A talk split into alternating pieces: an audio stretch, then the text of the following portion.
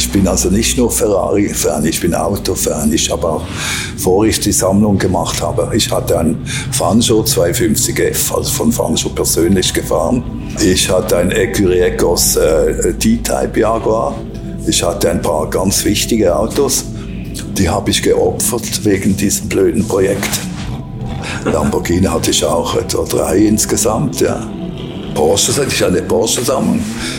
Die ist auch bei dem lieben Herrn aus England gelandet. Hier ist alte Schule, die goldene Ära des Automobils. Mein Name ist Carsten Arndt. Herzlich willkommen zu einer neuen Folge und heute begeben wir uns in die Welt der Autosammlung am oberen Ende der Preisskala. Ich habe mich gefreut, dass Niki Hasler, Ferrari-Händler aus Basel in der Schweiz, mich mit meinem Gast bekannt gemacht und dadurch die heutige Folge erst möglich gemacht hat, denn der ist wirklich ganz besonders. Albert Obrist gilt nämlich als der Mann mit der bisher vielleicht aufregendsten Ferrari-Sammlung der Geschichte. Enzo Ferrari selbst hat einst festgestellt, dass er die Fahrzeuge zusammengetragen hatte, die eigentlich nie hätten vom Werk verkauft werden dürfen. Albert Obrist selbst nannte es eher sein Projekt und warum es dieses Projekt in der Form nicht mehr gibt, was seine Liebe zu den italienischen Supersportlern bis heute erhalten hat und was sein letzter Ferrari werden soll, das hört ihr jetzt. Viel Spaß mit der heutigen Folge und meinem Gast Albert Obrist. Herr Obrist, das Wichtigste habe ich mich ja auf der Herfahrt gefragt. Ich komme aus Hamburg und jetzt bin ich äh, mit 120 maximal die Autobahn hier entlang getuckert. Wieso kommt man ausgerechnet als Schweizer drauf, Ferraris zu, zu sammeln und zu fahren? Ja. Also ich wäre etwas schneller gefahren. Ja, okay. Damit haben Sie es gleich entkräftet. Nein, also erzählen Sie doch mal, wie das bei Ihnen eigentlich losging, diese Leidenschaft Ferrari. Ja, da war ich ähm, 13 Jahre alt oder so. Da war ich äh, durch einen Freund meines Vaters an den großen Preis der Schweiz eingeladen. Zweimal 1950 und 1951. Und der Freund war bei der Rennleitung und die haben diese Flankenposten verteilt und er hat gesagt, Hans, wo möchtest du heute hin? Und dann hat, mir der, hat mich der mitgenommen in die Forsthauskurve. Das war die berühmteste Forstkurve dort in Bremgarten. Und da sind die Fanschers und wie sie alle heißen, so ein paar Meter vor meinem, ich war mit dem Flankenposten an der Strecke, nicht so wie heute. Und die sind ein paar Meter vor meinen Füßen vorbeigefahren. Es war schön. Und die Musik, die das gemacht hat. Und ähm, auch dieser, dieser Geruch damals. Und später habe ich dann, viel später, habe ich äh, Franzo und ein paar der anderen kennengelernt. Also es ist eine, lange Geschichte. Und im, das zweite Mal, 1951, ähm, da war ich an der Tribüne zuvorderst ähm, und damals, es hat geregnet und da waren diese, diese Steine, ich weiß, wie man das auf Deutsch sagt. Kopfsteinpflaster. Ja, genau. Ja. Und mit Regen und die Pneus waren damals nicht, was sie heute sind. Und dann ist der, ähm, der Taruffi, äh, genau dort, wo ich gesessen bin, an die Bande gefahren, einfach so gestreift. Und auch den Taruffi habe ich dann später gut gekannt. Und ähm, so habe ich ein, ein paar schö schöne Geschichten äh, mit Rennfahren, mit äh, Mechanikern, mit Leuten natürlich auch, die meine Autos dann restauriert haben. Mhm. Und die sehe ich jetzt ab und zu jetzt noch. Ich gehe noch oft nach Modena. Und äh, ja, ich habe dann eine Zeit gehabt, da wollte ich von Ferrari nichts mehr wissen, wie, wie mir die Sammlung äh, abhanden gekommen ist. Da müssen wir gleich noch intensiver drüber reden. Ja, ähm, ja. ich habe mich jetzt vorsichtig ausgedrückt, aber ja. äh, die Leute, die das etwas kennen, die wissen schon etwa, wie das, wie das, wie das passiert ist. Und das war sicher die interessanteste Ferrari-Sammlung der Welt, weil das war ja. die Geschichte von Enzo Ferrari. Ähm, angefangen mit einem Alfa Romeo vor, als Vorkrieg hat ja, die, hat ja Ferrari und der Scuderia Ferrari Alfa Romeo eingesetzt. Mhm. Also das war der Anfang eigentlich meiner Sammlung bis zu seinem Tod. Die Autos, die ich als die wichtigsten äh, empfunden habe. Und oft, äh, wenn das drei zum Beispiel waren, drei Stück, dann habe ich versucht, den besten zu bekommen. Und habe dann oft auch einen schon gehabt, gekauft und gewartet, bis der bessere frei wird, habe den besseren gekauft und den weniger guten verkauft. Das ist mir dann auch zum Verhängnis geworden. Ich wollte dann äh, Anfang 90er Jahre mit Christis in Monte Carlo, wollte ich Autos, die ich doppelt hatte, verkaufen. Mhm. Und der Markt war damals schon, schon schwach. Und ähm, dann haben alle geschaut, was jetzt mit meinen Autos passiert und kein Auto ist verkauft worden. Und dann habe ich natürlich Probleme gehabt und dann hat eben dieser nette Herr, äh, ähm, ich will jetzt den Namen nicht nennen, hat mir so genannt geholfen. Das ist, das ist, die, das ist die schön, aber die, die ganzen Leute, die ich gekannt habe, als ich die Sammlung aufgebaut habe, die früheren Besitzer zum Teil, nicht alle, aber zum Teil tolle Leute und die Mechaniker, die das gemacht haben, alles in Modena. Wie, wie, war denn Ihre erste Begegnung mit Ferrari? Das ging die ja erste Begegnung mit Ferrari. Ich hatte mein erster Ferrari, da war ich 25 Jahre alt. Ich habe Glück gehabt. Meine Firma hat ziemlich gleich äh, Geld, Geld verdient. Was haben Sie gemacht, wenn ich fragen darf? Ähm, ich habe Verschlüsse aus Kunststoff gemacht. Später dann alle möglichen äh, Teile aus Kunststoffspritzguss. Mhm. mhm. Also Behälter, Verschlüsse, Behälter, ähm, Mixergehäuse, alles, was man so konnte. Und dann hatten wir über 270 verschiedene Produkte und haben dann gesucht nach einem Produkt, wo wir und da haben wir etwas entwickelt und dann kam immer die Konkurrenz und war zum Teil natürlich immer billiger. Und wir haben dann diesen Kunststoff Getränkeverschluss für CO2-haltige Getränke haben wir entwickelt. Da haben alle gesagt, die spinnen, das wird doch nie funktionieren. Und es hat aber funktioniert, war zwar mühsam, wurden zum Teil ähm, in Amerika äh, wurden wir, ähm, ja, ich weiß nicht, wie man sagen soll, die Aluminiumkonkurrenz hat sich nach, mit allen Händen und Füßen gewehrt gegen okay, unseren Verschluss. Also, wir haben das den Aluminiumverschluss ersetzt. Ja. Okay. Jetzt kommt da wieder etwas zurück. Kein Mensch weiß wieso weil die ganzen Vorteile jetzt wieder verloren gehen. Und ähm, ja, das, ähm, und dann habe ich äh, verkauft, weil ich, weil ich müde war. Mhm. Wann haben Sie es verkauft? Im ähm, 84. Okay. Und dann habe ich eben diese Ferrari-Sammlung gemacht und ich habe natürlich anders gemacht. Ich habe alte Segelschiffe restauriert. Aber die erste Begegnung äh, mit Ferrari, das war Ihre Frage, mit dem ersten Auto, das, das war dieser 250 GTE, mhm. 1962, 63, habe ich einen Vorwand gesucht, um mit Herrn, Herrn Ferrari zu treffen. Und der Vertreter, der Vertreter damals, das war, Monteverdi, ein genialer Typ, der hat später diese Autos ja gebaut. Die, die Geländewagen auf Basis von Range Die waren auch gut, ja. aber er war nicht ganz sauber.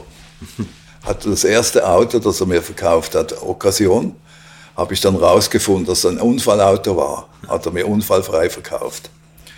Dann bin ich zu ihm gegangen, habe meinen Buchhalter mitgenommen, um einen Zeugen zu haben. Da sagt er schon von weitem, sagt er, ich weiß, wieso Sie kommen.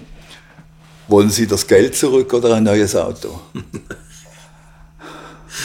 habe ich ein neues Auto genommen, ge ge gekauft, noch, musste noch etwas natürlich äh, draufzahlen. Ja, und dann habe ich eben den Herrn Ferrari gesucht. Der hat mir sicher drei Viertelstunden, also nett, hat mich empfangen, geschrieben, äh, sicher drei Viertelstunden warten gelassen. Das hat er aber mit allen, mit allen gemacht damals. Auch wichtige Leute. Und dann haben wir etwa sicher 20, 25 Minuten geredet miteinander, mit Händen und Füßen, weil ich konnte noch praktisch kein Italienisch und er konnte nur Italienisch. Und da habe ich ihn ein paar Mal, noch später noch ein paar Mal, einmal hatte ich einen Testarossa 59. Ich hatte alles Werksautos in der Sammlung. Also durften keine Kundenautos sein, es mussten Werksautos sein. Okay. Und ähm, hatten wir restauriert und dann hat man mich gebeten, das in Ferrano vor das Büro äh, um 12 Uhr zu haben wir gemacht. Und dann ist der Herr Ferrari rausgekommen mit ein paar Geschäftsleuten, nehme ich an ist und hat sich gegrüßt und ums Auto rum äh, gelaufen, hat gesagt, Il tempo delle mele, die Zeit der Äpfel. Das war ein Film damals. Ich habe ihn leider nicht gesehen. Er hat nicht gesagt, das Auto ist Zweiter geworden in Le Mans mit äh, den so und so Fahrern. Nein, das war die Zeit der Äpfel. Wie war die erste Begegnung mit Enzo Ferrari? Wie hat er so gewirkt? Man sagt ja immer, wenn der irgendwo reingekommen ist, dann hat er hat man gemerkt, dass er da war. Der war so, so präsent. Also war, war das was eine besondere Begegnung für Sie? Ja, das war es doch. Äh, sicher, Ferrari war, der Ferrari war natürlich, ähm, kam gleich nach dem Papst. Hm. Und ähm, es war eine schöne Begegnung. Dann ist dann noch der Mike Parks, der war Testfahrer damals, ist noch reingekommen schnell und hat von einem Auto, das er getestet hat, erzählt. Und ähm, ja, es war ein nettes Gespräch. Aber es, es war schon immer ein bisschen kühl. Er war ein bisschen kühl, also es war schwierig, ähm, mit ihm warm zu werden, für mich.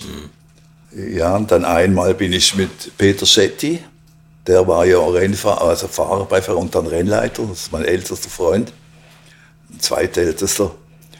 Und da sind wir ihn mal besuchen gegangen und da habe ich auch gefunden, für Peter Schetti, der einer der wenigen war, der im Frieden weggegangen ist, der hat ja oft, mhm.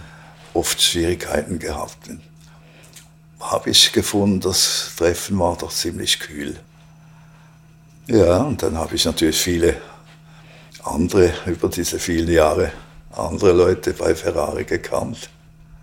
Und heute noch ähm, habe ich ähm, nette Leute dort, mit denen ich Kontakt habe, aber und einer davon ist ein speziell guter Freund. Das ist der Entwicklungschef-Testfahrer, ein guter Mann. Also parallel, Sie haben mit 25 den ersten Ferrari gekauft. Ja. Und äh, haben Sie dann gleich so weitergekauft oder haben Sie gesagt, den fahre ich jetzt erstmal ein paar Jahre?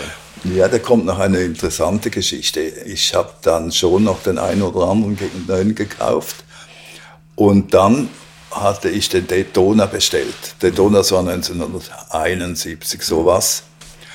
Und das Auto sollte zu einem gewissen Zeitpunkt geliefert werden. Heute weiß man nicht, wann das Auto kommt, wann der liebe Gott will. Ähm, aber damals war es noch einigermaßen übersehbar, nur ist meiner nicht gekommen. Und der, der Verkaufschef damals war Manigardi. Man hat ihn die Tartaruga genannt, Schildkröte. Weil wenn immer ein Problem war, hat er sich in seinen Schild zurück, zurückgezogen. Und da war, die eine Woche war das Auto beim Testen, eine Woche später war es in Protektion, eine Woche später war wieder mal anders. Und dann habe ich es in Verzug gesetzt, also ich habe ein letztes Datum angegeben äh, und nach diesem Datum würde ich ihn nicht mehr nehmen. Und der ist nicht gekommen. Ich habe einen Lamborghini gekauft. Oh. Okay. Einer der ersten, das war, glaube ich, 350 GT, hat er, glaube ich, geheißen. War nicht das schönste Auto der Welt, aber war ein super Auto. Der Motor war viel feiner wie die Ferrari-Motoren damals. Tatsächlich? Ja. Der, der 12 Zylinder? Also, und zwar merkbar. Okay. Ja, und dann ähm, irgendwann ähm, habe ich mich dann wieder versöhnt. Und äh, wie gesagt, äh, dann die, wie, wie ich diese, äh, diese Sammlung, ich mag das, den Ausdruck Sammlung eigentlich nicht. Mhm aber ich finde kein besseres Wort. Weil es war ein Projekt. Ich bin kein Sammler. Ich sehe mich nicht als Sammler, ich bin ein Projektmensch. Und das Projekt war die beste Sammlung, die Geschichte von Enzo Ferrari äh, zusammenzustellen. Und ähm, wie ich dann eben diese Sammlung verloren habe, wollte ich zehn Jahre oder so nichts mehr wissen von Ferrari. Und dann hätte der Niki Hasler, den habe ich kennengelernt in einer Bar in Basel ist er mit äh, seinem Freund und Mitarbeiter Matthias. Ich war mit Fantuzzi, dem Karossier, der meine ganzen Karosserien restauriert hat, war ich in einer Bar und äh, Niki Hasel äh, hat mich gesehen und offenbar gekannt und ist zu mir gekommen, hat sich vorgestellt. Und dann habe ich zu Fantuzzi gesagt, am nächsten Morgen, komm, wir gehen doch ein, vielleicht, wir gehen mal besuchen, vielleicht bekommen wir einen Kaffee. Und so hat es dann angefangen. Und da habe ich zuerst einen Maserati gekauft und einen zweiten Maserati. Und dann war das Ferrari-Fieber wieder da. Das lässt einen, lässt einen wahrscheinlich nie los. Lassen Sie uns mal über einige Autos aus, Ihrer, aus Ihrem Projekt sprechen. Wie viele Autos haben Sie gehabt? Ja, also insgesamt, das hat mal einer zusammen, äh, der Herr Massini, das ist der Historiker da in der Schweiz, der hat ausgerechnet, dass ich über 80 Ferraris gehabt habe. Die, die Core Collection, also die eigentliche Sammlung, das waren 27 Autos. Mhm. Und ähm, wie gesagt, die, die ich am wichtigsten, am interessantesten äh, empfunden habe, kann man nie mehr machen, diese Sammlung. Mit allem Geld der Welt, die wäre heute ein Vermögen wert. Aber ich bin zum Glück kein Geldmensch. Das war nie, war nie eine Motivation für mich. Es war ein Projekt. Ich hab, ich, also für mich war das Kultur, ist das heute noch. Leider gibt es die Sammlung äh, nicht mehr, weil das war also Formel 1, äh, dann die Sportprototypen, dann die Gran Turismo, GTO, äh, P4. Sie haben sicher gehört, für wie viel im Moment vor ein paar Monaten verkauft wurde. Der, Der P4. P4. 85. 85. Also ist nicht normal für ein Auto, wirklich nicht normal. War nicht einmal mein Liebling. Mein Liebling war das äh, Auto 315S, der Piero Taruffi, den ich auch gekannt habe. Ähm, ich habe mal einen Kurs, ganz am Anfang einen Kurs mit ihm in Modena gemacht. Mhm. Und ähm, das war der, für mich mein Lieblingsauto. Erstens einfach die Geschichte und und das Auto habe ich ähm, in Amerika gefunden. Er hatte zwei 15S. Das war Grienemeyer hat er geheißen. Der hat den Tiefflug-Weltrekord gehalten damals. Ich weiß nicht, ob der heute noch besteht, weil der war Testflieger bei Guammen oder irgendeiner Flugzeugfirma, ich weiß es nicht mehr. Ein, ein ganz netter Mann. Habe ich zuerst den schlechten gekauft und habe gesagt, wenn du denn den anderen verkaufst, ruf mich bitte an.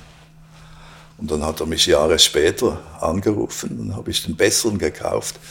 Der wurde jetzt auch gekauft vom gleichen Herrn für auch wahnsinnig viel Geld. Ich musste damals noch bezahlen, dass man mir die Auto abnehmen konnte. Und jetzt sind sie so viel wert, das ärgert mich nicht groß. Aber wenn ich doch meinen Liebling noch hätte, wäre das, wär das schon nicht schlecht. Ja. Und das war, kann man, nie, kann man nicht mit dem ganzen Geld der Welt kann man das nicht mehr machen, weil gewisse Autos sind jetzt in, fest, in festen Händen, also der P4, nehme ich an, der wird nie mehr äh, irgendwo äh, von jemandem anderen äh, besessen werden. Und, ähm, Wissen Sie, wer den jetzt besitzt? Ja, ich war bei Ferrari, bei Classiche. Ja. Und das stand, mein Lieblingsauto, das stand dort. Allerdings ähm, verschandelt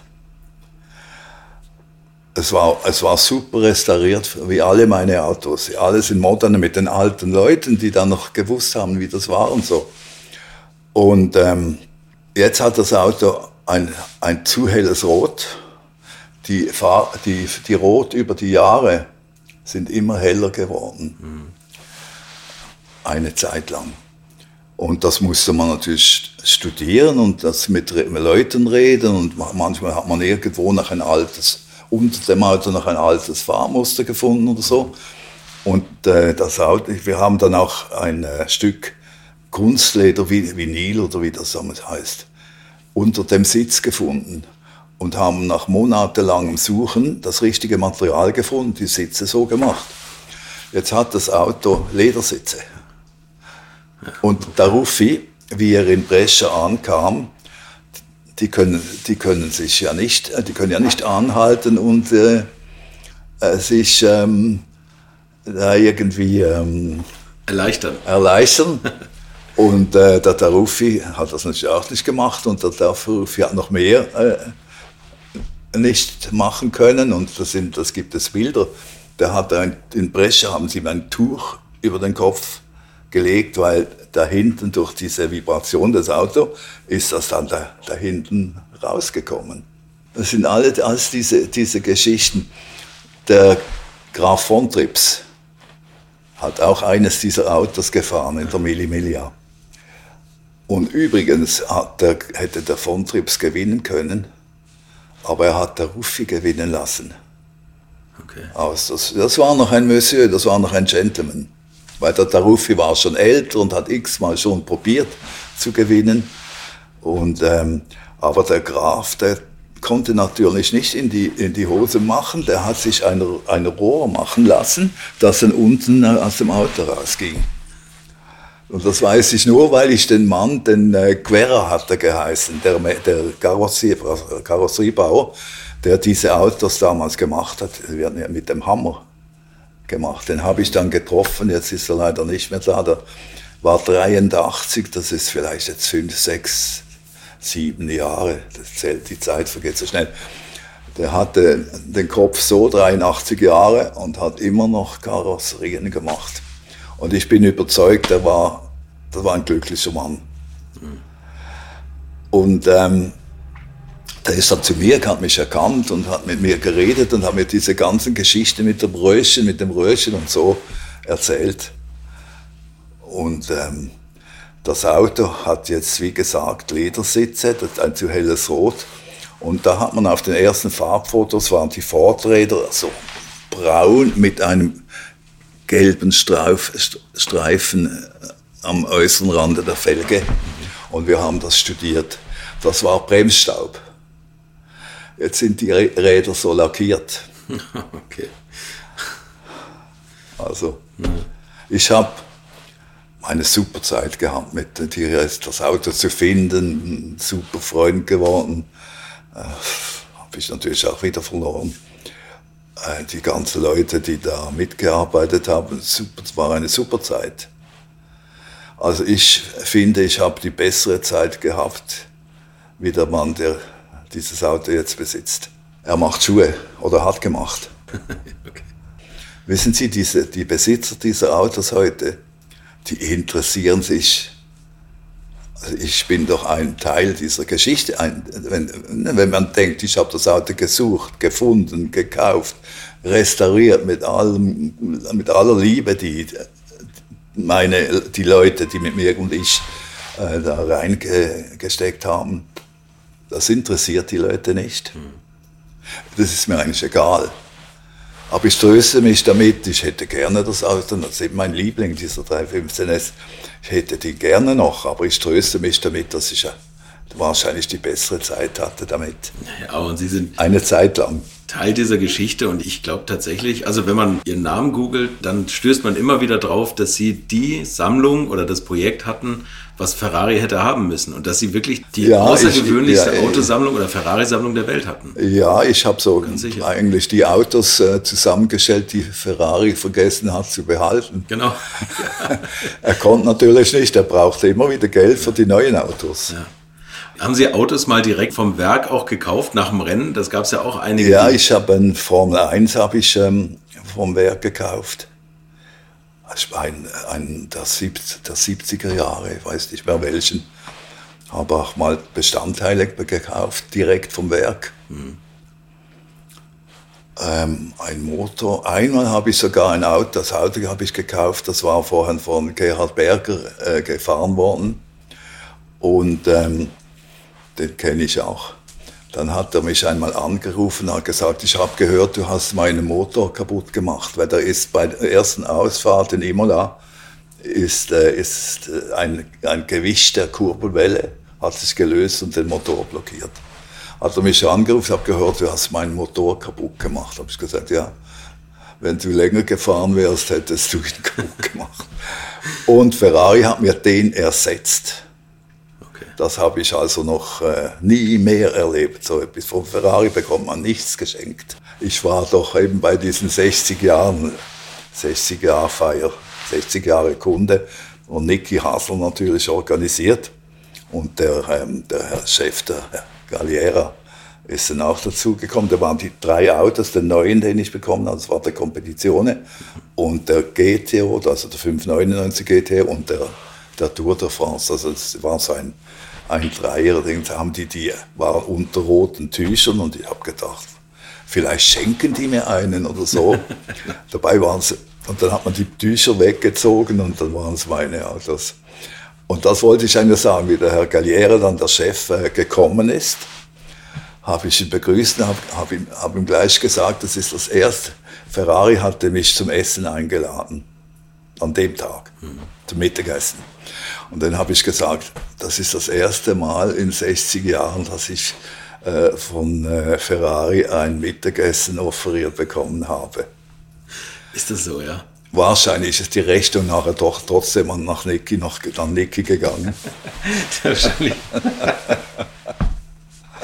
Sie sind der älteste Ferrari-Kunde, oder? Ja, ich nehme es an, ich weiß es nicht, aber wie gesagt, Sie müssen, Sie müssen äh, das Auto Serium kaufen, so ein Auto Serium kaufen. Mit 25? Da, dazu braucht es selbstverdientes Geld oder einen Vater, der das äh, einem schenkt. Influencer. Und dann müssen Sie 60 Jahre lang immer noch Ferraris kaufen. Hm. Da müssen Sie zuerst mal 85 Jahre alt werden. Hm. Das gelingt nicht jedem. Und dann viele Leute, die, die haben andere Interessen, die, die sind jetzt auf dem Golfplatz oder so. Also ich kann mir nicht vorstellen, dass noch einer so birnenweich ist wie ich und 60 Jahre lang Ferraris kauft. Und Sie haben immer auch Neuwagen gekauft? Ja, ja, ja, ja. Ja, nur. Ja, nur seit, ähm, außer, außer dem Anfang, seit ähm, war das immer nur, ja, mit einer, zwei Ausnahmen oder so. Wahnsinn. Und die anderen, die, die, die alten, die historischen Autos, die haben wir natürlich gekauft, wenn, wo sie waren, in, in England, den P4 in England, auch da eine Geschichte. Den habe ich, der hatte diesen P4 und einen GTO und ich habe ihn dann zuerst den GTO abgekauft und habe ihm auch gesagt, wenn du mal den, den P4 verkaufst, ruf mich an hat er auch gemacht. Hat damals schon über 10 Millionen gekostet, Dollar. Und der Dollar war ein Franken 60 damals noch. Also war schon sehr viel Geld, aber ein Bruchteil von dem, was er heute wert ist. Ja, es ist eine, eine lange Geschichte. Was war Ihr teuerster Kauf? Das teuerste, der, dieser P4, ja, mit, mit Abstand. Mit Abstand. Ja ich wollte den haben, ich fand, fand den nie das wichtigste Auto, aber die Leute haben immer gesagt, der P4, das ist das Größte, das ist das Hölzle so. Und dann musste ich den natürlich haben, mhm. weil ich wollte ja die perfekte Enzo Ferrari äh, äh, mach, machen. Und ähm, ja, dann musste ich den haben. Dann habe ich, ja, habe ich noch, ich, ich habe halt auch Fehler gemacht da, kurz vor dieser Versteigerung, an dem die Zweitautos verkauft werden sollten und nichts äh, verkauft wurde, ist natürlich der Markt dann zusammengebrochen. Mhm. Und 14 Tage vor diesem Verkauf hat mich ein, ein Herr, ja, das darf ich sagen, Jacques Setton, Franzose, hat mich angerufen, wollte mir 20 Millionen offerieren für dieses Auto. Und er hatte das Geld, hat nachher was anderes gekauft und ich habe gesagt, nein, ich habe jetzt diese Versteigerung, ähm, ich bekomme da so viel Geld, dass ich kein Problem habe. Hätte ich dem das Auto verkauft, wäre alles anders gekommen. Aber so macht man im Leben halt manchmal Fehler, in, diesem Fall ein, ein, ein Fehler, weil ich ja, weil die, die Sammlung zusammenhalten war für mich einfach wichtig. Mhm. Und äh, nicht wegen des Geldes, sondern wegen dem Projekt. Aber Sie hatten die Firma schon gar nicht mehr, oder? Doch, doch. Ähm, doch, doch. 84? Die habe ich äh, 84 verkauft. Okay. Und, und da hatten Sie also genug Geld zum Leben und das Auto und die Autos haben Sie. Und die hatte ich genug, um diese Sammlung zusammenzustellen. Mhm. Ja. ja um zu leben. Ja. Und Schiff und Segelschiffe restaurieren. Ja, okay. Man hätte sich auch günstigere Sachen ans Bein binden können. Aber äh, was sind das für Segelschiffe gewesen, die Sie restauriert haben? Ja, darf ich noch schnell etwas über die Ferrari-Sammlung sagen? Ja, da eine, eine schöne Geschichte. Ja. Wir haben dann die Formel 1 alle nach äh, äh, Ungarn genommen zum Grand Prix Mhm. Und haben vor dem Grand Prix die Autos rumgefahren und ich habe die, die, die Fahrer von damals eingeladen. So war der Villaresi äh, auch, auch dabei. Der hat den viereinhalb Liter äh, gefahren. Super Auto, ein Männerauto. Und dann hat er irgendeinen Ganglicht reingebracht und hat gesagt, wie die Italiener so sagen, da bin ich halt im vierten Gang oder irgendwas äh, äh, geblieben. Und dann hatten wir ähm, so einen, einen Abschied mit irgendetwas Essen oder so. Und dann habe ich ihm, wie, er mich, wie wir uns äh, verabschiedet hat, hat er mich links und rechts auf die Wange geküsst und hat gesagt, du hast mich zum glücklichsten Mann der Welt gemacht. Das ist doch schön. Ja. Das erleben nicht viele Leute. Nee. Oder der Fancho, der bei mir war. Juan Manuel Fangio Der war bei Ihnen. Fancho war bei mir. Der Fancho ist für mich der größte aller Zeiten. Nicht nur für Sie. Und er ist noch ein Gentleman. Ja. Der war bei mir zusammen mit den äh, anderen. ähm, es gab einen Club, die von den alten Grand Prix fahren. Und die sind zu mir gekommen, organisiert über den Tuller von Graffenried. Das ist war der Schweizer Grand Prix-Fahrer. Und da ist der Fancho gekommen. Und der Fancho hat mir nachher als einziger einen Dankebrief geschrieben. Ich habe ihn noch. Ähm, und hat mich nach Argentinien eingeladen und hat gesagt, ich, ich gehe mit Ihnen nach Balgasse. Da kam er her und da ist auch das Fancho Museum. Hatte ich aber schon Probleme mit meiner Sammlung und hat keine Zeit mehr gehabt, nach Argentinien zu fahren. Schade, wenn ich denke, dass ich mit dem Mann in seinem Auto von, äh, von ähm, Buenos Aires nach Balgasse gefahren wäre und zurück. Ein Traum. Und ähm, für mich der, der größte, übrigens auch viele Fahrer, auch spätere Fahrer, sagen, sie fahren schon war der größte. Das ist gut, das sind andere, völlig andere Zeiten, aber ich meine, ich bin ja diese Autos gefahren. Die waren viel schwieriger, schwieriger zu fahren wie die heutigen Autos. Die heutigen sind zwar schneller, Reaktionen müssen etwas schneller passen, aber es ist viel, viel schwieriger zu fahren. Sie sind die ganzen Autos auch gefahren, oder? Ich bin die alle gefahren. Außer eine Formel 1, der, weiß, dieser das Spaghetti-Auto, haben wir gesagt, diese, der hatte diese Auspuffe, ja, so Spaghetti. Ja. Da war ich einfach zu groß, da bin ich nicht reingekommen. Hatten Sie Ich war Mechanik, damals noch Schlenker allerdings. hatten Sie Mechaniker angestellt, die sich um die Autos Ich gekümmert hatte haben? zwei, zwei Leute, ja, die für die Sammlung verantwortlich waren. Okay. Einer, das, die heißen die, die Pichler-Brüder, oder? Ja, genau. Ja, okay. Die Gebrüder, nein, es waren drei natürlich, Gebrüder Bischler und dann der Walfried Gonschi, der, das war eigentlich der Mechaniker. Der hat jetzt, mit denen sehe ich heute noch, ähm, der hat jetzt ein Hundehotel. Erst äh, Luxus, ein Luxushundehotel und, und den älteren Bischler, ähm, den brauche ich auch nicht mehr zu sehen. Das war auch für das er dank mir diese ganze Geschichte hat machen können. Auch die, die spätere Garage hat er vor allem dank mir machen können. Aber wie sagt man, Undank ist der Weltenlohn. Also so habe ich zum Teil super gute Zeiten gehabt und dann auch manchmal ein paar weniger schöne. Und die Schiffe haben Sie angesprochen. Das ist auch so ein, eine alte Liebe, wenn Sie, wenn Sie in der Schule damals äh, einen, ein Schiff zeichnen mussten, dann haben Sie ein Segelschiff äh, ge gezeichnet. Ja. Und wie ich daneben von dem Firma-Verkauf mir das habe ich eines äh, gekauft. Und das haben wir dann selber restauriert, also selber mit in, in, äh, in England, in ähm, der Nähe von Southampton, in Hamble heißt das. Das ist so ein, ein, ein Schiffstreffpunkt.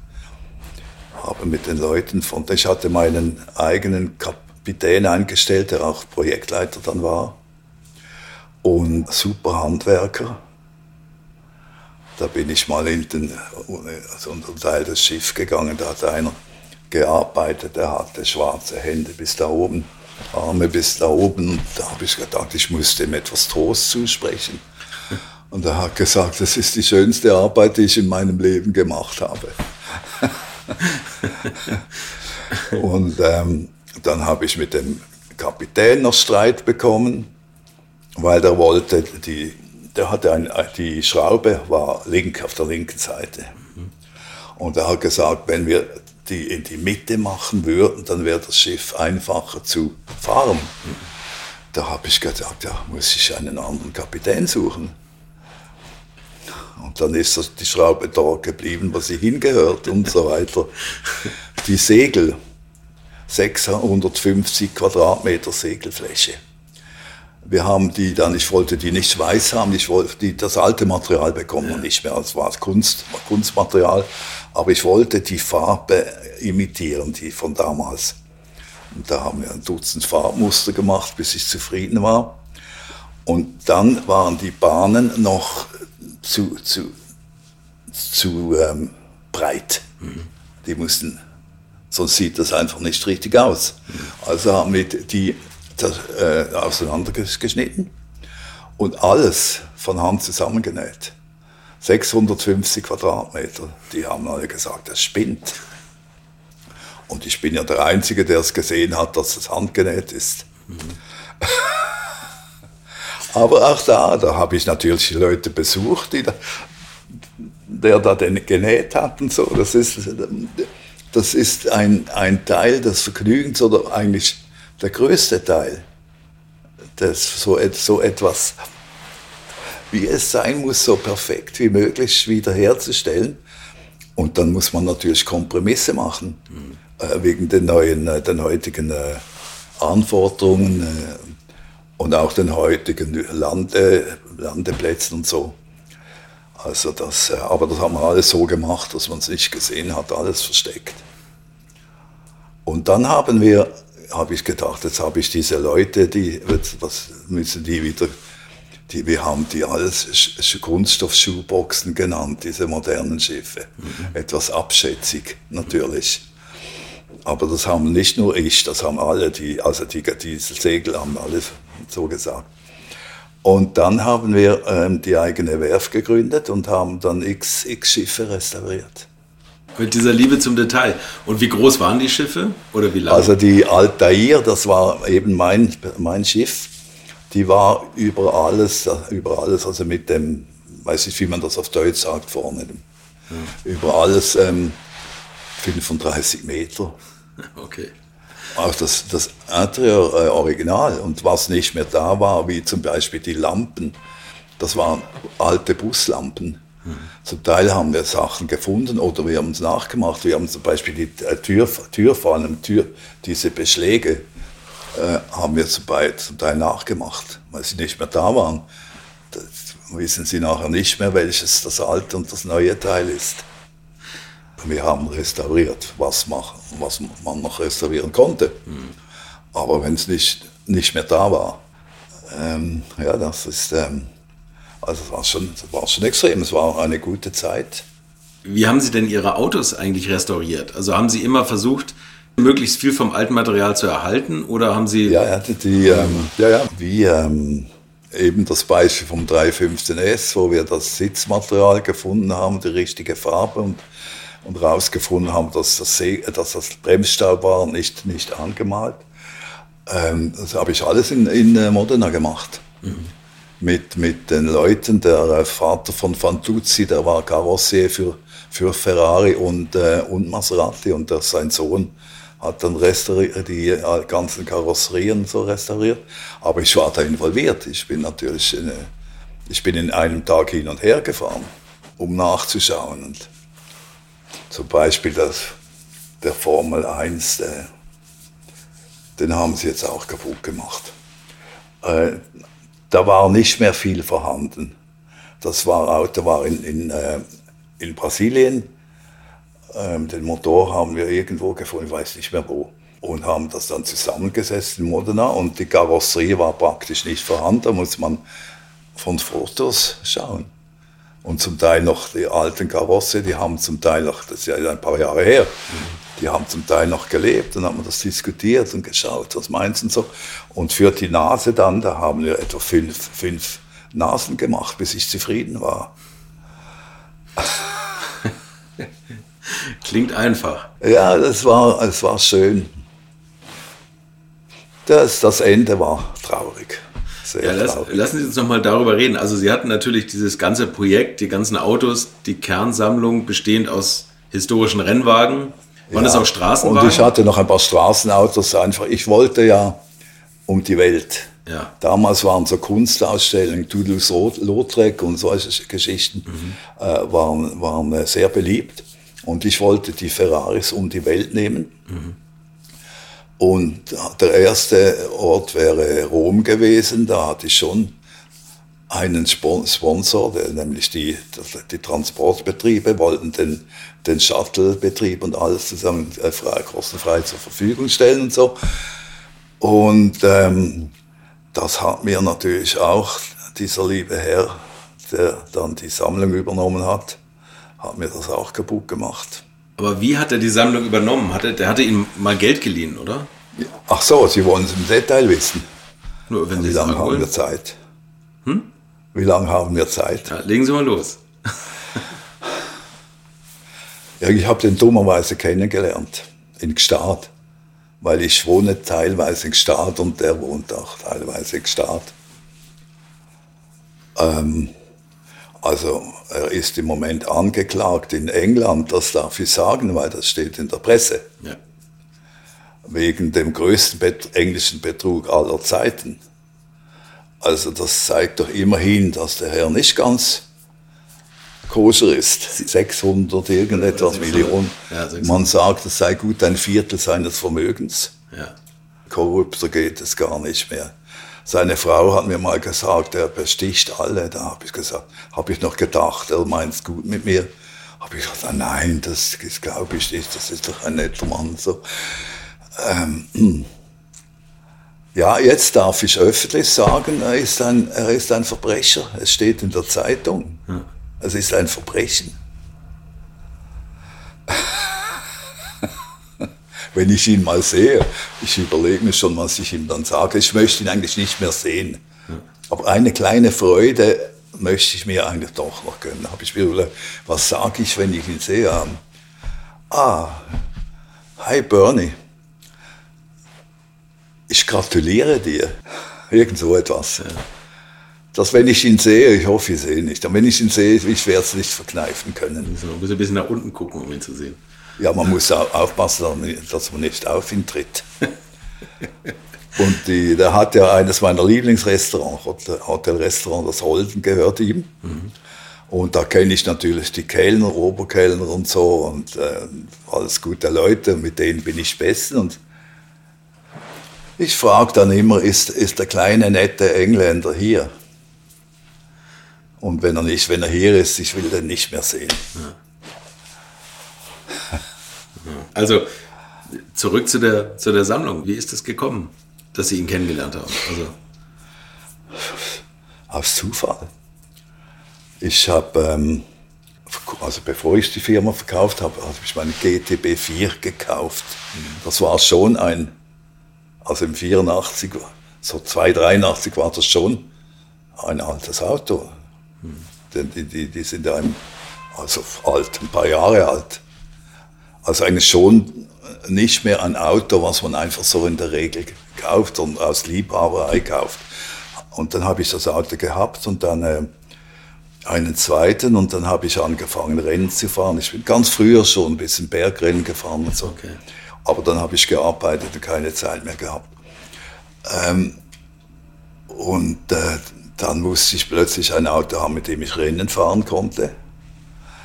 Und dann irgendwann dann noch ein anderes, mit dem ich renne. Ich bin ja viel Rennen gefahren, dann historische Rennen.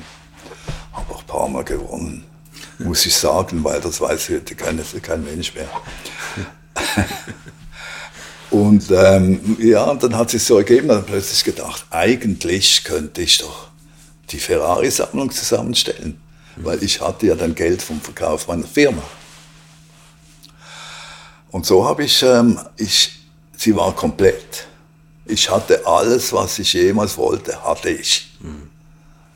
Also es, war, es wäre also nichts mehr dazu, hätte nichts mehr dazukommen müssen. Und dann ging sie weg.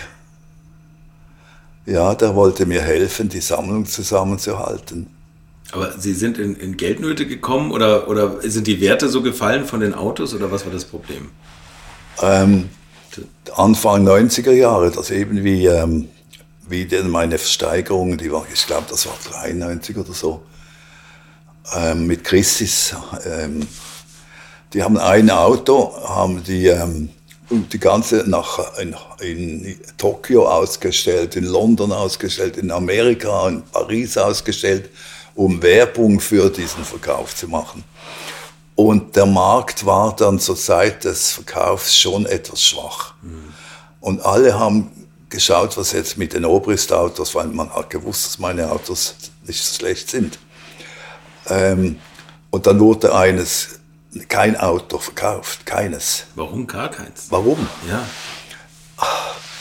Ja, es war, also Christis hatte einen neuen ähm, Mann mit dem Hammer. Ja. Ähm, wie hat er gesagt? Das war der Chairman. Netter Mann. Der hat sich in Kunst ausgekannt, aber keine Ahnung von Autos gehabt. Äh, und dann war der, der, der, der, Ham, der Mann, der die Versteigerung leitet, der Colin Crabb, ein Engländer, ist bekannt in diesen Autokreisen. Ein unmöglicher Kerl, ich darf's, ich sag's jetzt einfach, soll mich einklagen, ist mir wurscht. Und ich habe dann noch vor der Versteigerung gesagt, die Preise sind zu hoch. Ihr müsst die Preise senken. Hat er gesagt, nein, nein, wir haben so viele Interessen, Interessenten, ist kein Problem. Ja, das Problem hatte ich dann. Kein Auto verkauft, hatte ich natürlich finanzielle Probleme. Mhm. Und ähm, dann hätte ihm dieser nette Engländer gesagt, ich helfe dir, die Sammlung zusammenzuhalten. So, also man muss jetzt sagen, 1988 ist Enzo Ferrari gestorben. Ja, also die Sammlung ging bis 88. Genau, und dann sind die Preise explodiert. Weil man hat gedacht, irgendwie jetzt, da ist ja alles teuer. Ja, also zum Beispiel, als ich äh, vor der Versteigerung ein Daytona, von dem es tausend irgendwie Stück gibt, mhm. Äh, war eine Million oder so. Und diese Autos äh, sind dann zusammengebrochen. Und das hat auch meine Sammlung mitgenommen. Ob schon, ob ein Auto tausendmal existiert oder nur dreimal, mhm. ist, nicht, ist nicht das Gleiche, aber der, der Markt war nicht ja. entsprechend sophistiziert. War kaputt und, und dieses, dieser Nichtverkauf, der hat quasi nochmal die Schleusen geöffnet für einen extremen Preisverfall. Ja. Ja, und jetzt sind sie wieder ein X-faches natürlich. Ja. Na jetzt, jetzt also, sind die Preise. Ich würde ja. jetzt nicht sagen, wie viel meine Sammlung heute wert wäre. Was schätzen Sie? Ja, ich weiß es. Ich möchte es aber nicht sagen kann sich jeder selber ausrechnen. Wenn man weiß, dass ein Auto für 85 Millionen, also ich nehme an, die Zahl stimmt, weil man weiß, man kennt sich da schon so ein bisschen aus. Also, ich sage jetzt noch was anderes. Ich habe dann zu Niki Hasler habe ich gesagt, wenn ich die Sammlung noch hätte, wäre ich auch einer diesen, dieser ähm, unangenehmen reichen Leute im Staat. Ich habe einen anderen Ausdruck äh, gebraucht, der fängt mit einem A an. Und dann hat dann gesagt, warst du einer von denen, als du die Sammlung noch gehabt hast? Ja, ja. Und, ähm, und der, der Ihnen da geholfen hat, der hat Ihnen dann Geld geliehen einfach. Oder hat er die, die Sammlung gekauft oder was hat er? Wie kam das? Nein, ich hatte natürlich, ähm, ich hatte Bankdarlehen. Ja. Ich hatte 20 Prozent des Wertes hatte ich äh, mit Bank, wenn sonst hätte ich den P4 zum Beispiel nicht. Ich hatte nicht 10 Millionen in der Tasche. ja, hätte ich den nicht kaufen können. Die, die Sammlung war mit 20 Prozent ähm, ähm, mit, mit Bankschuld. Hat der konservativste Banker gesagt, das ist überhaupt kein Problem, 20 Prozent. Und dann hatte ich noch Autos, die frei waren von der Bank. Die habe ich dann verkauft. Natürlich auch zu einem, weil der, der Kauf nicht, der stiehlt nur. Er nennt sich selber einen, einen Dieb. Habe ich selber mehrmals gehört. Also, das ist so. Hat er mir selber gesagt. Ähm, ja, und da, weil ich gedacht habe, es wird mit äh, einfacher, dann die Sammlung zusammenzuhalten und so. Und dann hat er mit der Bank einen Deal gemacht. Und ich hätte dann äh, die Sammlung zurücknehmen können, wenn, wenn ich so das Geld zusammengebracht habe. Da habe ich auch gehabt. Ich habe einen guten Forst von der ähm, Citibank damals gekommen mit einem Vorschlag nach Gstaad. Und dann habe ich ihm gesagt, du, äh, können wir uns treffen? Und dann wollte, hat er keine Zeit gehabt und so. Und ich habe gesagt, bitte, also die kommen jetzt extra nach Gstaad, jetzt bitte lass uns zusammensitzen. Also er hat alle Tricks versucht. Und die haben dann den Vorschlag gemacht, ich werde nie vergessen, hat er gesagt, it's not needed. Es ist nicht nötig. Und ich habe dann, ich Naivling, habe dann gedacht, ja, irgendeine Lösung wird es schon noch geben. Nur der hat wo wenn ich irgendwo wieder eine Möglichkeit hatte, äh, zum Beispiel ein Casino aus ähm, Casino-Besitzer aus Las Vegas, der bekannte Autoliebhaber ist bekannt für so, so teure Sachen und Veranstaltungen und so. Dem war ich in Verhandlungen, da hat das dem gesagt, der Obrist, ich hatte das Recht, eine Lösung zu, zu finden. Mhm. Und er hat aber dann dem gesagt, nein, nein, der Obrist, der kann das nicht machen, das, die Sammlung, die habe ich Kontrolle. Er hat jede, jedes Projekt, jede Möglichkeit, die ich hatte. Dann war die Abmachung auch diese kleineren Autos. Ich hatte jede Menge kleinere, also weniger interessante Autos. Äh, die kannst du verkaufen, wir teilen dann, wir teilen das auf. Nichts von dem, was er versprochen hat, ist, ist geschehen. Nichts von dem wenn ich nach London kam, um mit ihm zu reden, also ein sogenannter Freund, ähm, hat er gesagt, ja, wann kommst du nächstes Mal nach London? Ob schon ich angemeldet war. Und, ähm, und, so, und so weiter. Ja. Ja, und dann hat er die, ähm, dann irgendwann mal verkauft nach Amerika, ohne mir etwas zu sagen. Und die Autos standen bei ihm? Die standen in, in, in ein Haus, das wir Bichler, mit Bichler zusammen gemacht haben, in, in Pfeutersäu. Okay. Nicht, wo jetzt die, die Garage ist, da habe ich ihm ja auch geholfen bei der Gar Garage, den Bichlers. Und ähm, hat er die verkauft und ich habe dann mal Wind, Wind bekommen da sind wir noch irgendeine Ferrari-Dings-Veranstaltung äh, gefahren. Ich mit dem Auto, er natürlich mit dem Flugzeug und dann, nein, ich wollte, da hat seine Frau mir gesagt, du, der, der Bernie geht doch noch, fliegt doch mit ihm und da bin ich dann mit ihm geflogen. Äh, zurück bin ich dann aber mit der Eisenbahn gegangen, weil da habe ich erfahren, dass er, da stand ein Auto bei Ferrari, zur Kontrolle, weil dieser amerikanische Kunde, Kunde, was weiß ich was, und ein alter Freund von mir, der jetzt auch gestorben ist, musste das Auto anlassen, weil bei Ferrari wussten sie nicht, wie man das macht. Und das habe ich dann alles, alles erfahren, alles hinter meinem Rücken. Ja, und dann bin ich heimgekommen, nach Hause gekommen und dann habe ich mit seiner Frau, wollte ich ihn anrufen, dann habe ich mit seiner Frau gesprochen. Das sage ich jetzt nicht, was sie gesagt hat. Sind auch geschieden in der Zwischenzeit. Ja. Es ist der, der, Abschied der Sammlung eine, eine, eine böse Geschichte mit äh, allen, allen Schikanen, die man mir machen konnte. Kein Wort gehalten. Mhm. Den Vertrag hat er eingehalten. Aber Sie können ja auch eine, etwas schriftlich festlegen aber dann mündlich äh, äh, so viel machen, dass, es keine, dass man keine Chance mehr hat. Also das, äh, das geht. Ich könnte es selber nicht, weil ich dumm, ich bin dummerweise zu, zu naiv, zu blöd. Aber ich komme in den Himmel, sofern es einen gibt. Davon gehe ich aus. Ja. und da treffen Sie ihn wahrscheinlich nicht mehr. Und, und haben Sie denn Geld für die Sammlung noch bekommen? Ja. Nein, ich musste noch drauflegen.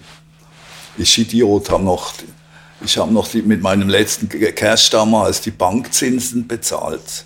Sie haben von den Autos nichts bekommen? Von Nichts. Gar nicht. Ich musste noch Geld bezahlen, dam- damit ich sie nicht ganz verloren habe. Ich habe dann immer noch gehofft, ich habe, ich habe Vertrauen gehabt, weil ich dachte doch, das ist ein Autoliebhaber, schön, der liebt nur das Geld. Ja, ich bin selber schuld. Ich bin selber schuld. Ich hätte können versuchen mit der Bank, die Bank hat nicht, auf Englisch man ver- verclosed, ich weiß nicht, wie man es auf Deutsch hat. Also mit der, ich habe noch, ähm, ich habe noch meine Zinsen bezahlt, die haben, die haben mich so unter Druck gesetzt. Obschon sie mir vorher das Geld nachgeschossen haben. Die Bank äh, Saal Oppenheim mit dem Herrn Thomas Pscher damals haben wir das Geld nachgeschossen. Da war ich in Monte Carlo, es war ein, ein Alfa Romeo, ein P- P1, ein Traumauto.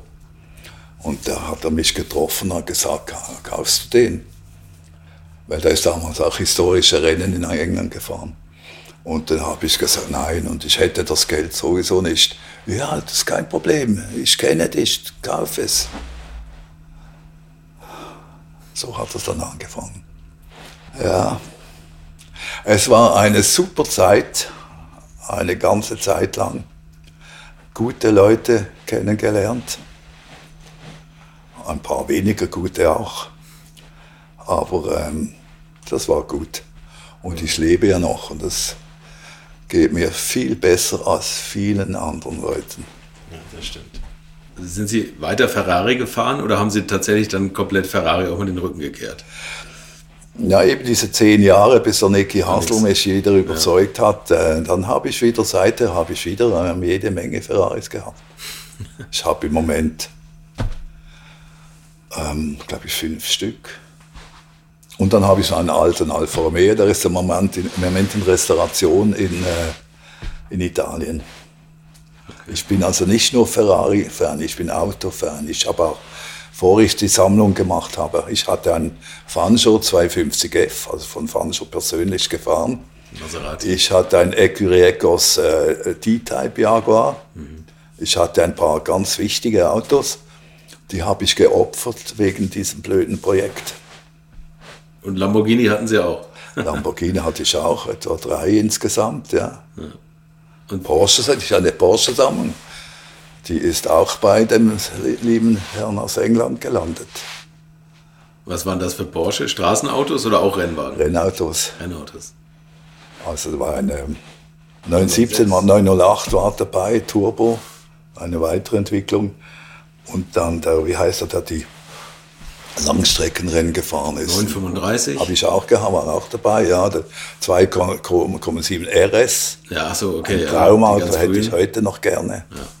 Zwei, war, zwei hatte ich. Hatte auch einen ursprünglich, also in der Zeit wie die gemacht. Da weiß ich noch, da wurde meiner Tochter schlecht, da musste ich anhalten. Sind Sie, sind Sie die Ferraris auch immer im Alltag gefahren? Also sind Sie nur Ferrari gefahren oder hatten Sie... Eigentlich nicht, weil ich möchte, auch jetzt, ich möchte nicht in einem Ferrari gesehen werden, weil Ferrari hat leider halt den Beigeschmack des, ähm, also vor allem jetzt neu, das sind eben diese, diese Spekulationen. Irgendwie ähm, ist er mäßig wohl, ich wohne hier auch in der Altstadt, Basel ist extrem rot. Und ähm, in Gstaad gibt es genügend Leute, die mit ihren Ferraris angeben. Da muss ich nicht auch noch mitmachen. Ich bekomme jetzt zwar eigentlich den, den Puro Sangue, bekomme ich, das ist der neue, Ja, der höher etwas... ja, das ist ja der, ähm, Der Viertürer. SUV sagen wir jetzt mal nicht, das ist es ja nicht, sondern er ist ja ein bisschen... doch, das, ich nenne, das ist für mich ein SUV. Okay. Ja, Ich darf es sagen, die Ferrari-Mitarbeiter dürfen es nicht sagen. ja stimmt. Aber das ist ein, das ist ein SUV. Und den bekomme ich jetzt dann irgendwann, aber ich werde auch mit dem nicht hin und her fahren. ich werde vielleicht nach Modena fahren damit. Ja. Also irgendwie, das habe ich schon immer so gehabt. Mein, mein erster Ferrari 1963, da war ein Restaurant, Bar, war das man so, wenn man Zeit hatte, abends mal hingegangen, hat sich getroffen. Ich habe mein, damals bin ich mit dem Ferrari rumgefahren. Ich habe ihn immer in der Seitenstraße parkiert, wusste kein Mensch, dass ich mit Ferrari da war. habe ich schon immer so gehabt. Ich dürfte, ich habe es ja nicht gestohlen. Das stimmt. Aber im Gegensatz zu anderen. In meinem Alter werde ich mich kaum noch ändern. Aber das macht es ja auch sympathisch. Danke. Das ist ja sehr ungewöhnlich. Eine äh, ja, Wahnsinnsgeschichte. Und ähm, Sie haben jetzt aktuell oder nicht aktuell vor einigen Jahren angefangen, Ihren ersten Ferrari nochmal wieder nachzubauen. Ja, das ist jetzt natürlich auch etwa fünf Jahre wieder her. Das ist der, im Prinzip das gleiche. Das war ein 250 GTE der heißt jetzt 230 äh, Amerika. Nee, 330, oder? Ja, der, weil ähm, die haben, am Ende der Serie haben die noch 50 Stück mit einem größeren Motor für Amerika gemacht. Mhm. Und, und darum heißt der Amerika. Und ähm, ist aber genau gleich. Also das ist Karosserie, Interieur, alles genau gleich wie der 250er. Und das war eben ein Nostalgieprojekt, weil ich habe ja das wieder mit meinen Leuten dort unten gemacht. Mhm. Mindestens die Karosserie und das Interieur. Die Technik hat Niki gehabt, gemacht. Das war eine seiner ersten Restaurationen. Aber die, die, die, die Restauration ist perfekt. Das Auto ist zu schön. Die waren, die waren nie ganz so schön von neu. Aber perfekt, nicht so wie der 315 ist, der jetzt einfach doppelt falsch restauriert ist. Der ist jetzt einfach spitze restauriert, aber einfach mit dem fin Finish, die damals keine Zeit hatten dafür. Und den wollen Sie aber verkaufen? Den möchte ich verkaufen, ja. Ja. Ja, irgendwann irgendwann, weil die alten Autos, das ist für mich vorbei. Ich habe ich hab das gehabt. Mhm. Also ich habe ja, es gibt sicher niemanden auf der Welt, der so viele verschiedene Ferrari-Typen gefahren ist. Mhm. Vom Anfang Scuderia Ferrari Alfa Romeo, wenn man den schon dazu zählt. Das mhm. war ja so ein bisschen ein Ferrari. Und dann 48, wie Ferrari gegründet wurde, bis, bis er gestorben ist. Und auch jetzt noch die ganzen neuen, die neuesten also ich kann mir nicht vorstellen, dass es noch einen Spinner gibt wie mich, der so viele Autos gefahren ist. Ich glaube es ehrlich gesagt auch nicht. Ich würde jetzt das Wort Spinner weglassen, aber das klingt so, wenn man mit 25 Vielleicht, anfängt. wenn jemand diesen äh, Podcast hört, ja. kommt einer und sagt, nein, nein, halt, halt. Ich bin älter. Das ich bin ich älter. Nicht. Das glaube ich nicht. das ist wirklich faszinierend. Was war denn so Ihr Lieblingsstraßen-Ferrari? Oder die Lieblingsära, waren das so die 70er, 80er? Die, ähm, die 60er Jahre. Die 60er. Also ihr erster Die Ferrari 60er Jahre ähm, für Straßenautos. Ja. Definitiv. Bis in die, die 70er Jahre. Also ähm, der GTB 4, äh, das glaube ich 67 oder so. Ja, ich mag mich nicht mehr an alle Zahlen erinnern, aber die wichtigsten schon. Und nachher sind die, die eine Zeit lang hat Ferrari keine schönen Autos, keine guten Autos gebaut. Und dann habe ich wieder mit dem BB, habe ich wieder BB gehabt, äh, gehabt, zwei, den ersten dann den, den Nachfolger. Und dann habe ich die Sammlung verloren. Dann habe ich zehn Jahre nichts und dann hat es eben wieder langsam angefangen. Und ja, die sind immer noch schön, die Autos sind gut und, und von der Technik natürlich die neuesten. Also ich habe ja auch diesen, ähm, äh, wie heißt der, SF90. Ja, den Hybrid. Ja, ja. 1000 PS. Den bin ich äh, im letzten Herbst, also jetzt vor einem Jahr, in äh, Mugello gefahren. Das erste Mal in, mit dem Auto gefahren und ich habe das Gefühl, ich bin gefahren, wie, wie, ich, wie als ich jung war. Die Autos sind so einfach zum Fahren. Ja. Da kann ein Affe kann die fahren. Also wirklich äh, super. Und da ist, die sind natürlich die Techniker. Und äh, mein Freund, der Chefentwicklungstestfahrer, die haben dann natürlich ein, ein großes Verdienst und die Marketingleute, ja gut, die, die müssen ja nicht verkaufen. Die, werden- die Autos werden verteilt. Also sie müssen sich fast qualifizieren, das Jahr, also vor vor allem bei den limitierten Serien. Wenn sie sich nicht qualifiziert sind, haben keine Chance.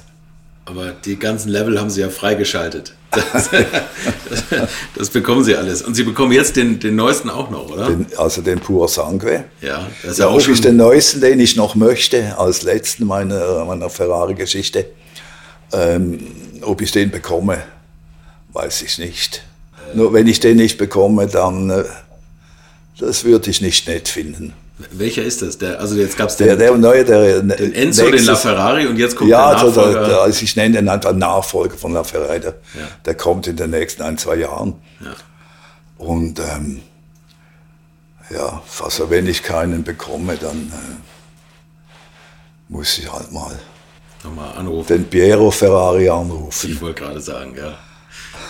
Wie alt sind Sie dann? In zwei Jahren?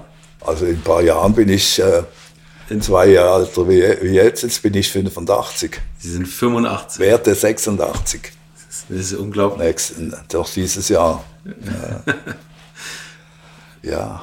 Wirklich eine Wahnsinnsgeschichte. Mit allen Höhen und Tiefen, aber mich freut Ja. es so, ja, dass Sie äh, die Freude an Ferrari zurückgewonnen haben. Ja, aber das, ich werde natürlich immer wieder an die alte Gesch- Geschichte erinnert. Ja. Ja. Selbst wenn ich in das Restaurant in Gstaad gehe, werde ich daran erinnert. Das kann, kriegt man nicht weg. Aber es geht, mir, es geht mir gut. Ich möchte noch ein paar Jahre machen. Ja, Versuch's mal. hoffen wir. Fahren Sie auch noch auf Rennstrecken?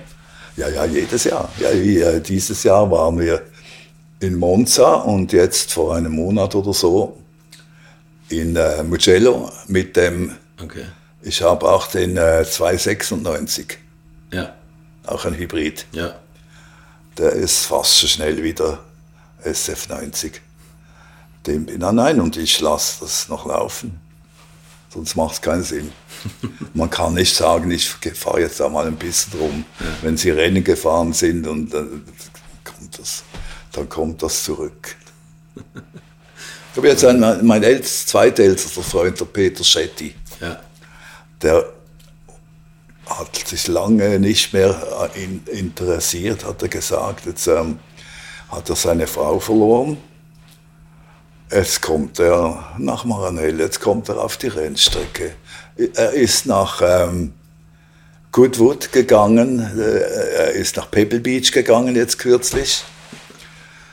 Hat ihn wieder gepackt. Und auf der Rennstrecke will er jetzt auch die richtigen Bremspunkte. Das ist das Schwierigste, wenn man lange nicht gefahren ist. Ja. Den richtigen Brem Bremspunkt erwischen. Da ärgert, er- ärgert er sich, weil er hat den richtigen Bremspunkt noch nicht raus, rausgefunden. ja, das klingt auf jeden Fall gut. Also ich hoffe, mit 86 erlebe ich das auch nochmal. Ja, ja, das, ist, das kriegt man nicht weg. Ich kann fast nicht mehr gehen, aber im Auto geht's noch. Und, und ein- und aussteigen geht auch. Ja, geht noch knapp.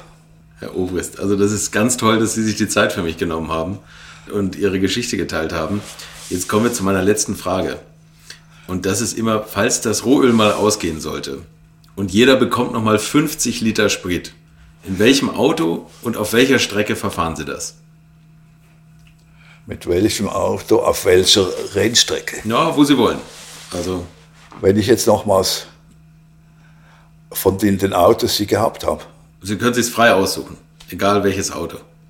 ich nochmals fahren möchte, den 315 S Taruffi Und auf welcher Strecke? auf der Straße oder auf der Strecke, egal. Auf der Nordschleife wäre nicht schlecht. Fahren Sie die auch? Wir sind ein paar Mal hingegangen, gefahren, kein Rennen. Ich habe Rennen auf der neuen, auf der neuen äh, Strecke gefahren. Ähm, aber am Nür- Nürburgring sind wir jetzt in den letzten Jahren dreimal hingegangen mit, äh, mit jemandem, der Horst von Sauma. Ja. Der ist uns vorweg gefahren und äh, ich möchte noch mal hingehen. Das ist schon, äh, das ist schon, ich, ich bin vielleicht insgesamt 30, 40 Runden gefahren. das reicht nicht, um die Strecke zu kennen. das reicht, weil wenn ich es in einem Tag machen würde, sicher. Ja. Aber über Jahre verteilt immer wieder zehn Runden oder so, das reicht nicht. Für mich jedenfalls nicht. Nee, das stimmt. Haben Sie mal einen Unfall gehabt oder haben Sie Autos mal weggeschmissen? Ein Autounfall oder ein Rennunfall? Ja, beides. Oder so das, das äh. Äh, ich habe ganz jung in, in, in ähm, England gearbeitet. Also das war, da war ich 20 Jahre alt. Da hatte ich einen Porsche. Mit einem Freund, der auch in Land sind wir ähm, gefahren über ähm, Frank, durch Frankreich. Äh, in Galle war denn die, die Fähre, die Fähre, mit der man über die, den Kanal konnte. Und das hat mich, also mich kurz vor dem, äh, vor dem Flughafen überschlagen, seitwärts. Okay, krass. Sicher etwa drei bis viermal so seitwärts gerollt. Das Dach war unten, haben wir mit einem Kran hochgezogen und, und hatten die Fähre noch, also ein Flug, eine Flugfähre noch erwischt. Und dann ähm, am nächsten Tag bin ich, dann hat es geregnet, ich hatte natürlich keine Scheibe mehr. Bin ich an, an der äh, Tangentiale, an der Umfahrung von London, äh, eine Stunde lang im Regen gefahren mit, mit gebrochenen Rippen, so im Auto gesessen zum Porsche-Vertreter, der das das Auto dann geflickt hat. Der hat es geflickt. Ein Überschlagsauto. Was war das, ein 911er? Das war ein L11er, ja. Rennunfall hatte ich keinen. Ich habe mal im Quali in der Qualifying in äh, Brands Hatch mit dem, mit dem 512S habe ich mich im, im Regen äh, etwas gedreht und ein Vorderrad kaputt gemacht.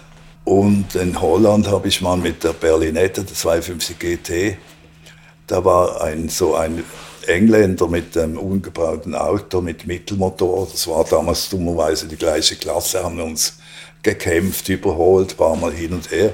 Und hat es angefangen zu regnen und dann bin ich aus, war vorne, bin ausgerutscht und habe an einem Haag so ein bisschen das Auto ein bisschen verkratzt. Bin, haben alle gesagt, fahr doch weiter, fahr weiter. Ich habe gesagt, nein, das ist schließlich ein alt Ferrari, der ist etwas wert, heute wäre er etwas wert, damals, damals war es vielleicht äh, 300.000 Franken, das war viel, war viel Geld. Und da habe ich gesagt, nein, nein, ich muss jetzt das Auto wieder schön reparieren. Ah, Sie haben ja auch, wir haben jetzt gar nicht drüber gesprochen, was Sie alles für Autos hatten. Diese 250er hatten Sie natürlich auch, ein 250 GTO. Zwei Stück. Zwei Stück. Dann Ich habe von den meisten zwei gehabt. F40, F40 Le Mans. Ich habe 40, zwei F40 gehabt und einen F40 Le Mans. Den zwar nie gefahren, aber ich durfte das Pozzi-Auto in Mugello fahren. Ähm, ich habe einen GTO, den, den ähm, normalen und den 64er mit der neuen anderen Karosserie. Das war übrigens der einzige Werks-GTO. Meine Autos mussten alle Werksautos sein. Auch die Berlinetta, die eine meiner Berlinettas war das einzige, da habe ich auch drei Stück gehabt. Nicht immer alle zusammen, aber so eben einen verkauft, um einen besseren zu kaufen. So. Das war auch das einzige Werksauto. Haben mir jetzt Fotos geschickt, die waren in, in, in Pebble Beach, das Auto stand dort, hat man mir Fotos geschickt von meinem Auto. So wird man immer wieder erinnert. Da kommt man nicht, da kommt man nicht davon klar. weg. Das ist. Ja. Welche Farbe kriegt Ihr letzter Wagen, wenn Sie den bekommen? Also die Rennautos waren natürlich rot. Ja, aber natürlich, klar. Und meine Straßenautos waren außerdem der Rest dem Nostalgieprojekt. Ja. Alle grau. Grau. Ich liebe alle Farben, solange sie grau sind. Das hat doch der Henry Ford von, den, Schwarz, von ja, Schwarz mit dem Model gesagt. T, ja, also genau. ich, ich, ich erlaube mir das. Aber ich erwähne immer, dass es dank Ford ist, dass ich diesen Ausdruck benutze, dass ich das, aber es sind alle grau. Grau und innen? verschieden. Also der Pur Sangue, den ich, äh, den, den, der ist auch grau, irgend so ein mittleres Grau, äh, metallisé, äh, metallisiert, Entschuldigung. Und innen äh, Natur, äh, beige. Beige, ja. Okay. Aber ich habe dann auch so ein, was habe ich in dem 296, das ist natürlich auch grau, da habe ich dunkelblaues Interieur. Ich versuche einfach, die Farben müssen passen irgendwie. ein heller und dunkles Grau verlangt nicht unbedingt die gleichen Farben. Das stimmt, ja. Ach, toll. Also, Herr Obrist, das ist wirklich eine einzigartige Geschichte und da bin ich von überzeugt, dass da keiner ist, der mehr, mehr Autos und eine längere Historie mit Ferrari hatte. Ja, das, da ist viel Liebe, ähm, habe ich da reingesteckt und Geld. Ähm, aber ich habe natürlich noch andere Interessen. Also ich habe nicht nur, nicht nur Ferrari, das wäre schon etwas, das wäre mir etwas zu einseitig. Sie restaurieren auch Häuser, ne? Habe ich auch ein paar Häuser. Ich habe ein Flugzeug restauriert. Was für eins? Ähm, ich hatte geheißen, das war ein Trainingsflugzeug vom, Wein, vom Zweiten Weltkrieg, ein Doppeldecker. Ah, okay. Wie der, den habe ich an Nick Mason verkauft. Tatsächlich, an den ja. Schlagzeuger von äh, Pink Floyd. Ja, ja, der ist, den kenne ich natürlich auch. Ja, klar. Der ist zu meiner Zeit auch Rennen gefahren. Ähm, ich weiß nicht mehr, wie der, wie der geheißen hat. Und den habe ich auch restauriert. Und ja, diese ganzen Segelschiffe natürlich. Habe ich ein Motorschiff äh, gebaut, äh, weil ich gedacht habe, ich muss doch einmal etwas kreieren. Und das habe ich dann nach meinem Design gewissermaßen so. Habe ich auch einmal bezahlt, weil der Herr, der hat das Geld für etwas anderes gebraucht. Ich habe dann das Schiff nach Italien genommen und nochmals, nochmal so viel Geld reingesteckt. Ja, nun, ich bin zu gutmütig, das sagen meine ganzen Freunde, meine Schwestern und meine Kinder. Aber auch das wird nicht mehr ändern in meinem Alter. Ja, wahrscheinlich nicht. Ich wäre gerne ich wäre gern ein bisschen, bisschen skrupellos. Das wäre ich schon gern, aber ich weiß nicht, wie man das macht. Aber es ist doch auch schön, wenn man so auch Erfolg haben kann, oder? Ja, eben. Das ist doch, ist doch gut Wegen dem, der Möglichkeit, in den Himmel zu kommen. Eben, das darf man nie vergessen. Ne? Ja. Na, ich möchte nur, wenn ich gehen muss, falls ich muss, noch schnell in den Spiegel schauen sagen, Obrist, du warst nicht der Intelligenteste, aber du warst okay. Vielen Dank. Das war Albert Obrist und genau so wie er klingt, ist er auch, wenn man ihm gegenüber sitzt. Eine beeindruckende Persönlichkeit und ein echter Gentleman der alten Schule, das muss ich jetzt mal so sagen. Und ich finde, jeder von uns sollte im Alter von 85 noch jährlich an Ferrari Track Days teilnehmen, oder? Wisst ihr übrigens was? Wenn ihr diese Folge auf Apple Podcasts oder Spotify gehört habt, freue ich mich über eine kurze Bewertung und wenn ihr nur ein paar Sterne vergebt, denn mir wurde gesagt, dass der Podcast dann noch besser gefunden wird, was mich freuen würde. Danke auf jeden Fall schon mal dafür und äh, dann würde ich sagen, hören wir uns in der nächsten Woche wieder. Trinkt nicht so viel Glühwein und bleibt gesund. Infos, Bilder und alles Wissenswerte unter der Internetadresse www.alte-schule-podcast.de